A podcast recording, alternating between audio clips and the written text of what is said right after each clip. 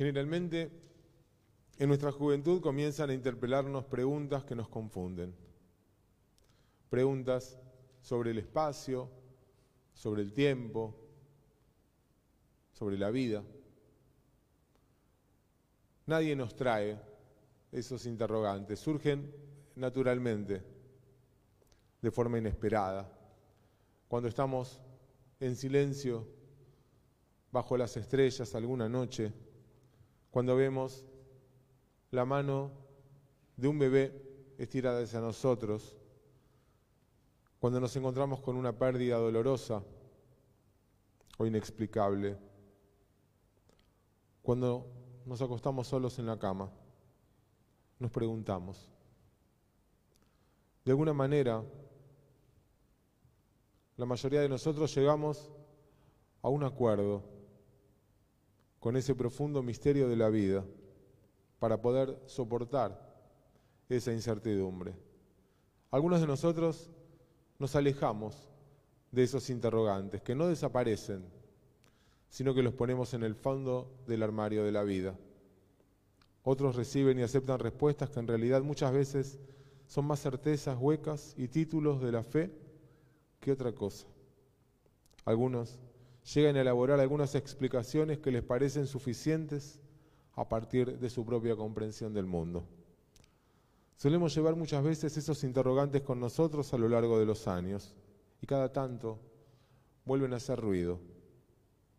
Y otra vez los guardamos en el fondo del placar de la vida o nos convencemos con algunas respuestas o buscamos algunas que nos dejen tranquilos. Eso puede ser parte de el por qué muchos de nosotros vemos la fe como un desafío. Es un desafío la fe, incluso para aquellos que sienten cierto grado de resonancia con la divinidad, que supuestamente tienen algunas de estas preguntas ya elaboradas. Pero decía el Rab Kook, primer rabino de Israel, una persona puede creer que la Torah es del cielo, pero su comprensión del cielo puede ser tan sesgada que no le permita ni una pizca de fe verdadera.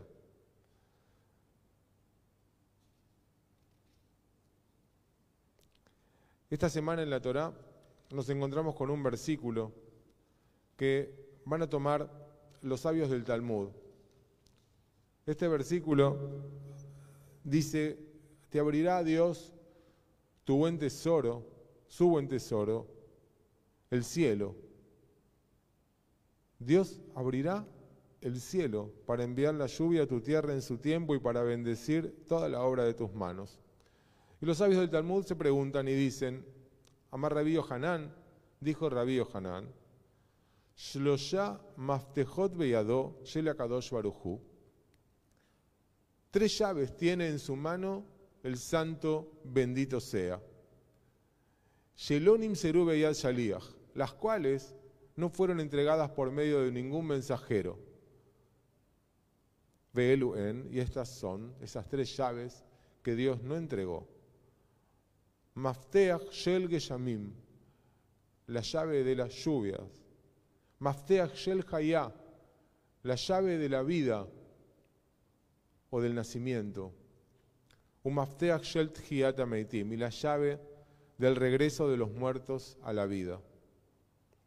La llave de las lluvias, porque está escrito, como leemos en la Torá esta semana, te abrirá Dios su buen tesoro, el cielo, para enviar la lluvia a tu tierra en su tiempo y para bendecir toda la obra de tus manos. La llave del nacimiento, la llave de la vida, porque está escrito, y se acordó Dios de Rachel, la oyó Dios y le concedió hijos, concibió ella y dio a luz a un hijo. Está eso en el Génesis, en Bereshit. Y la llave del regreso de los muertos a la vida, porque está escrito en el profeta Yehezkel, y sabréis que yo soy Adonai cuando abra vuestros sepulcros y los saque de vuestras sepulturas, pueblo mío.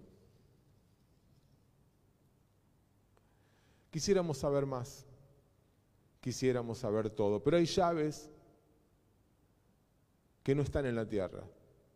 Hay llaves a las que no podremos acceder nunca.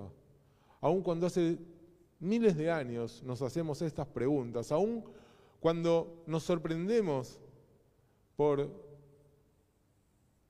descubrimientos, por avances de la civilización, de la humanidad. A veces yo me siento como mi bobe, maravillado frente a tecnología o a nuevas ideas que tal vez para los chicos son obvias y para uno tal vez no tanto. A veces dan miedo incluso ese avance tan vertiginoso del cual somos testigos. Fíjense cómo en un año, menos de un año, a una pandemia mundial ya había seis, siete diferentes vacunas desarrolladas en todo el mundo y que se distribuyen más rápido, más lento, pero van llegando cosas que tardaban a veces décadas. Rápidamente avanza la tecnología, lo sabemos, lo vivimos cada día. Y a pesar de haber abierto tantas puertas, hay otras que están cerradas. Pero la fe no depende de esas respuestas. Y ahí está tal vez la confusión. Nuestros maestros nos dicen que la experiencia es la puerta de entrada a la fe. No se trata de ir a buscar aquella afirmación que responda a la pregunta. Se trata de ir a buscar la experiencia que responda a tu pregunta. Se trata de ir a vivir la vida. Y en ese vivir, en ese experienciar, ir intuyendo el camino que nos sigue llevando a nuevas preguntas y tal vez no tanto a otras respuestas. Es uno en la experiencia el que va encontrando ese camino de la fe. Una de mis historias jasídicas favoritas es sobre un nene que va todos los días al bosque. Cada día. Desaparece de la casa y la familia sabía que iba al bosque.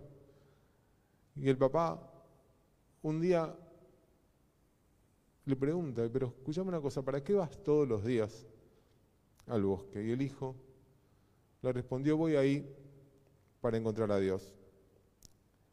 El hijo lo trató de, el padre lo trató de corregir. Le dijo, ¿no sabes?